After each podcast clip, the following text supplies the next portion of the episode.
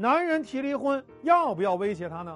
你可能听到两种说法，有的咨询师会跟你说啊，千万不要威胁男人，你威胁他了，男人就会对你有提防了；你威胁他了，男人就会放弃婚姻中本来还珍惜的东西；你威胁他了，他本来还纠结，现在不纠结了。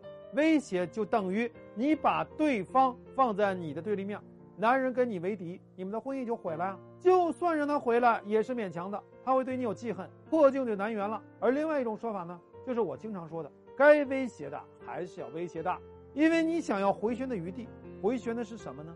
男人永远希望有余地，有了余地就可以长期二加一了。你什么都不做，男人就会自动的回头悔过，和你踏实过日子吗？当然不会了。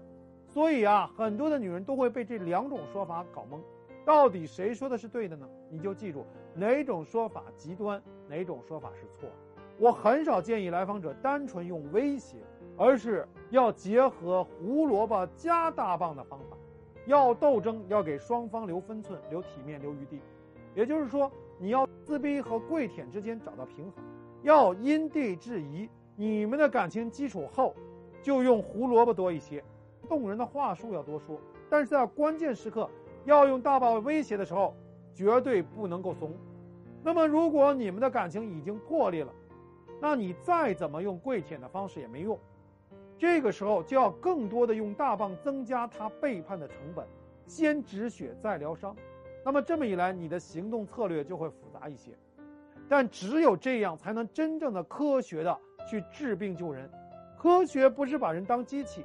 给你个公式就能拯救你的婚姻，而必须要输入你和你老公的数据，为你们制定专属的话术，只有这样才能真正的对症下药，不是吗？所以，如果男人想要提离，你做什么都可以，但千万不要走极端。你需要分析，男人提离是脑风期逼离，是中年危机逼离，还是报复性逼离，还是油腻背叛型逼离？你要分析外面女的类型。图情图名图钱，你要分析你手里的筹码的多少，你要预演和男人啊进行斗而不破的情感谈判，你要进行十几轮乃至几十轮、上百轮的心理博弈，最后才能让男人认输服软，把婚姻救回来。